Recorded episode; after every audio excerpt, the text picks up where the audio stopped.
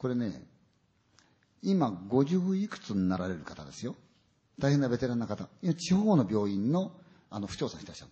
もう府長さんだってかなりのキャリアのある方で、もう大変な方なんですけど、以前は、あの、都会のね、大きな病院の、やっぱり府長をしてらっしゃった方ですが、もうお年出しということでもって、そちらの方へ行ったんですけどね。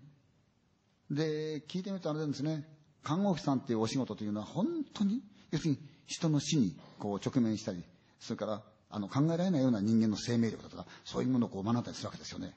だから相当この精神的なものっていうのは、あの、いろいろ意味で鍛えられるらしいんですけど、で、今もめったことでビビらない、大変なベテランの、超ベテランの方ですが、この方も新人時代があったわけで、いろんな不思議なことを見ているけれども、一番思い出に残っているのはというと、その若い時、看護師さんになって初めての夜勤の時だったって言うんですよね。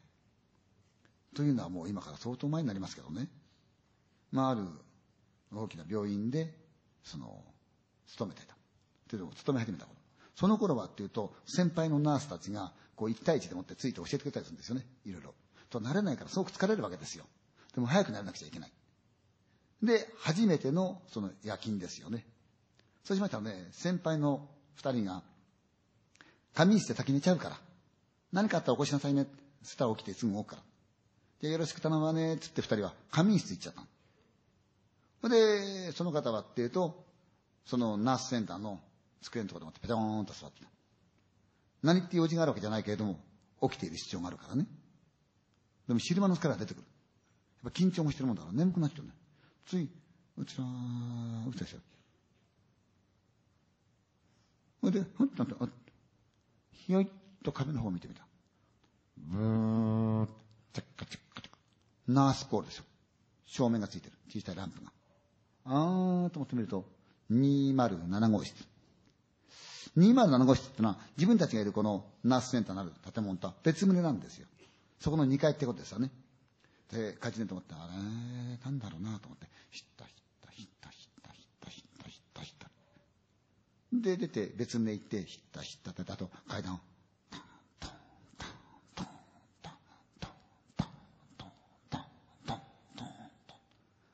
暗い通路、ずーっと、ずーっと見ていくと、207だと。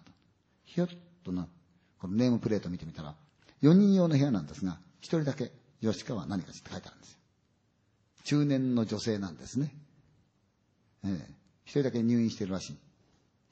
何があったかなと書いてあったけどね、うんと見てみたら、ベッドが4つあるうちの1つに、ちょこなんとこ座ってるんだって。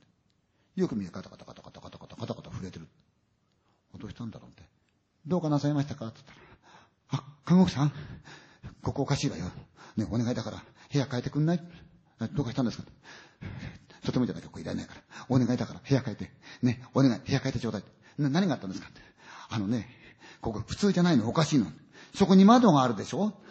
その窓ね、さっきから、あそこにね、二十歳過ぎぐらいの若い顔の潰れた女がね、私のことじーっと見てね、呼ぶのよ。で、呼んでね、私もしか行っちゃったら絶対にあちらの世界行っちゃうから。私絶対殺されちゃうから。行きたくないから。お願いだから部屋帰ってくんないだってあのー、これ2階ですよ。だって分かってますよ、2階は。2階は分かってるけど、そこに女が来て私呼ぶんですよ。顔の潰れた女がって。だからお願いだから部屋帰ってくんない。ねお願いです。部屋帰ってください。お願いですから。ちょっと待ってください。教えてくださいね。窓のとこ行って、外から、ふーっとね、そのままこうやって、ふーっとライト、ライト。ガラス越しに向こうに夜のちっちゃな森が見える。風の持って木が揺れてる。街路灯が見える。別になんとね。何もありませんよ。大丈夫ですよ。まあいいから、あの、ベッドに戻ってください。入院されると、あの、家と違って勝手違いますから、よく興奮されたりとか、そういうような状況の方いらっしゃるけれども、そんな心配いりませんから大丈夫ですよ。休んでくださいって。いや、絶対見たんだから。ね、見たんだから。ああ、そうですか。どんな風でした？話しながら、だんだんだんだん慰めた。だんだんと落ち着いてきた。で、あのー、これでね、もし眠れなければお薬また持ってきてもいいんですけども、もう一度寝てみてください。もう絶対そんなもん現れませんから安心してくださいね。で、もしまた何かがあったら呼んでください。そしたら、うんってうなずいて寝始めた。で、安心して自分はまた部屋から出ると、ひったひったひったひったれて、タンタンタンタンタンタンタンタン階段を降りて、別名のナースセンターがある建物をひったひったひったできて、さっきのテーブルの上にひゃって座ってね。黙っててやっぱ疲れちゃったから。うっつらー、うつらしいい気持ちになって、へっ。で、へっと目が開いたもんな。見ると、なんかひょいっと壁を見ると、あーピッカピッカピッカピッカ。ランプがついてる。ナースコール。見りゃやっぱり2075。あー、あの人がまたなんだろうなと思って。しょうがない。顔中にと思ってまた、ヒッタヒッタヒッタヒッタヒッタヒッタ。で、タンタンタンタンタンタンタン上がって、ヒッタヒッタヒッタヒッタ。今度は場所分かってますからね。207。カチャッ。覗いたら、こともあろうに、ベッドから降りちゃって、その患者さんぐるぐるぐるぐるベッドまで歩き回ってる。で、ブツブツブツブツなんか言ってる。何してんだろうな。どうしました？ってああ、看護師さん。もうお願いだから依頼なの。寝てる場合じゃないの、全然。お願いだから部屋変えてくんない。ね、お願いだから部屋変えてちょうだい。何があったんですか？って。私気持ちよく寝てたんだけど、ふっとさっき目が開いた。目が開いてみたら、なんだって、窓のとこにさ、あの女がいるじゃない。あの顔の潰れた女がさ、ベタッと窓にしっついて、私のことこう呼んでるのよ、って。だからお願い。もう私怖くていられないから、部屋変えてくんない。お願いだから部屋変えてちょうだい。大丈夫ですよ。そんなことないですから。いや、あなたはわからないんだ。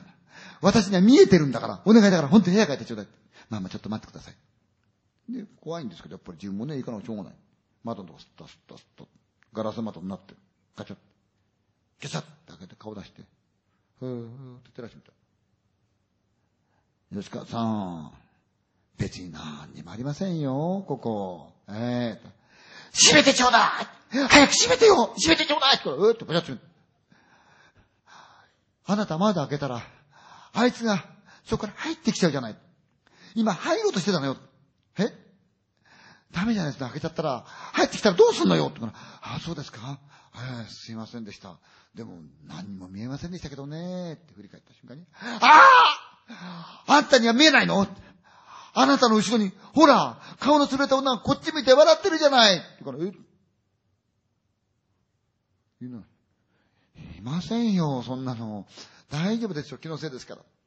一応ベッドに戻した。ああだ、こうだ話してるうちに、疲れたんでしょうね。その患者さん寝始めちゃった。はぁ、ったと思って。それでまた、ひったひったひったひった、たんたんたんたんたんたんたんと階段降りて、またひったひったひったひった。ナースセンター来た。で、つけたドーンと座。疲れてすっかり元気になって、寝始めちゃった。いい気持ちになった時に、かくんと、うーんと、あ、いけないんちゃったと思って。見ると、なんかひょいっと見ると、ナースコールがついてる。207号室。あ、また207かと思って、しょうがないの。帰りなと思って、ヒッタヒッタヒッタヒッタヒッタヒッタ。暗い廊下歩いて、また別棟の階段、タントンタントンタントンタントン上がって、暗闇ふっと、ふっ。見たら、通路に何かがしゃがんでる。え ?207 号室の前らしい。あの、吉川さん看護師さん？どうしたんですか？お願いだから、ね、部屋とか連れてってちょうだい。お願いだから。もう私ここ入れないから。お願いだからね、部屋変えてちょうだい。え？お願いだから部屋変えてちょうだい。お願いだから、こいられないから、怖いくってダメなんだから、もう、あいつがいるのよ、この部屋の中に。え？どうしたんですか？入ってきちゃったの、あいつが。入ってきちゃったって？あなた帰ったとね、私いい日に寝てたんですよ。なんだかこう胸探してふっと目が開いた。目が開いて、気配が済んで、ひょっと見たら、あいつが隣のベッドで寝てるじゃない。こっちをじーっと見て笑ったの。うっと思ったら、スーッと手が伸びて、私を引っ張ろうとするから、うわーって弾いて私逃げてきちゃった。今あいつベッドにいるのよ。部屋の中にいるの。そうですか。ああ、開けちゃダメ開けたらあんたも引っ張ってからから。今部屋の中であいつは待ってるんだから。お願いだから。もうここ帰れないから。ねえ、部屋変えてちょうだい。お願いだから、部屋変えてちょうだい。お願いだから。お願いだから部屋変えてちょうだい。お願いですから。お願いですから。いや、わかりました。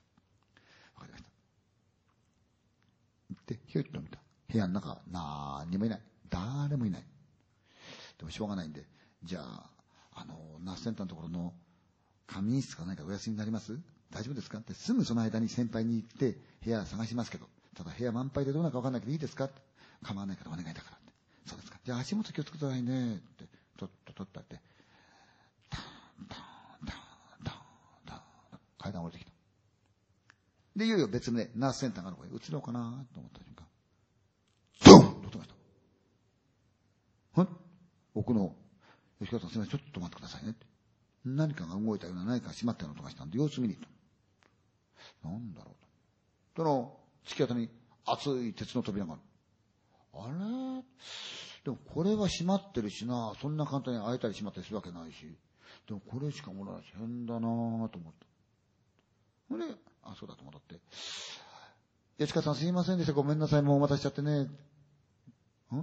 いない。吉川さん吉川さん階段、タッタッタッタッタッと上がってって、部屋開けてみた。部屋にいない。トイレにいない。あ、そうか。あんまり怖いもんだから、先にナースセンター行っちゃったんだなと思ったもんだから、順番とか、タッタッタッタッタッタッタッ、ヒッタヒッタヒッタヒッタヒッタヒッタヒッタ。ナースセンターとか来ると、もう先輩が起きて動いてる。あ、先輩。はいあのー、あちらの別棟の方の207号室の患者さんなんですけど、吉川さんって方、見かけませんでしたえあの、207号室の患者さんなんですけど、実はあの、こちらへお連れしようと思ったら途中でいなくなっちゃって、こっちへ来てるとばっかり思ったんですけどね、お見かけ、なんなかったでしょいや、見ないけど。あなた、207? はい、207号室の吉川さんです。あの、中年の、あの、女性の方ですけど。あ、ちょっといらっしゃい。は？207号室にはね、患者さんはいないのよ。ええだって私今、あの、その方ずっとお話してて、途中までお連れしたんですよ。で、途中でいなくなって。うん。207号室には患者さんはいないの。まあいいから来なさいよ。で、とっとっとっと歩いてから、しょうが連れてくださった。そしたらその別棟入っている。え？さっき来たところ。一階の奥へ行く。さっき行ったところですよね。たーって。鉄の扉の前へ行って。あれーと思ったら、それを、はい、えーって開けた。向こうに通路がずーっとある。しやーっとして冷たい。寒々しい感じがする。そこをずっと彼女と思って、先輩がとっとっとっと行く。なんか表情が普通じゃない。真剣な顔で行く。何も言うことはできない。逆らうわけにもいかないから黙ってついてるの。扉の前で止まったの。上を見ると、霊安室。夜中の霊安室がたまんないですよ、そんなもんね。で、カチャッ。えー、開けると同時に線香の匂いとね、消毒薬の匂いと鼻の匂いがプーンとついた。中に線香がついてるんですね。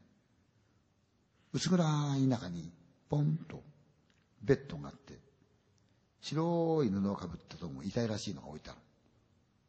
いいかいらっしゃい。はい。ご覧なさい。嫌ですよ、夜の中にそんな痛い目のね。でも先輩が言うことは逆らうわけいかない。ご覧なさ。い。顔にかかってる白い布。ずーっと手伸ばして、ふーっとめくった。ううあの、吉川さんです。あなたが言った207号室の患者さん？はい。吉川さん？はい。だってさっきまた一緒に、この人はね、昨日の夜亡くなってんだよって。だってさっき私一緒にいたんですよ。この方昨日の夜亡くなってんの。じゃあ私って誰と？でも、この人は昨日の夜亡くなってんだよ。なんだかわからない。頭錯乱状態。ついさっきまで一緒に話していた、あの怖がっていたあの人はここで横になってる。死体になって。それも死んだのは昨日。どういうわけだろう。なんか頭がこう錯乱状態。ひょいっと見たら向こうにもう一つベッドがあって、白い布をかぶった遺体が置いてある。意味もなく何だかわからないけれども、先輩に、あの、あちらを見ていいですか？先輩が、いいわよ。そばへ行って手を合わせた。顔にかかっている、その白い布。ふーっとめくった。薄暗いライトに顔が照らされた。うぅそこに現れた顔というのは、二十歳ぐらいの顔の潰れた女だった。先輩、あの、この人、あ、その患者さんはね、3日前に、ここへ運ばれてきた。交通事故で亡くなった女の人よ。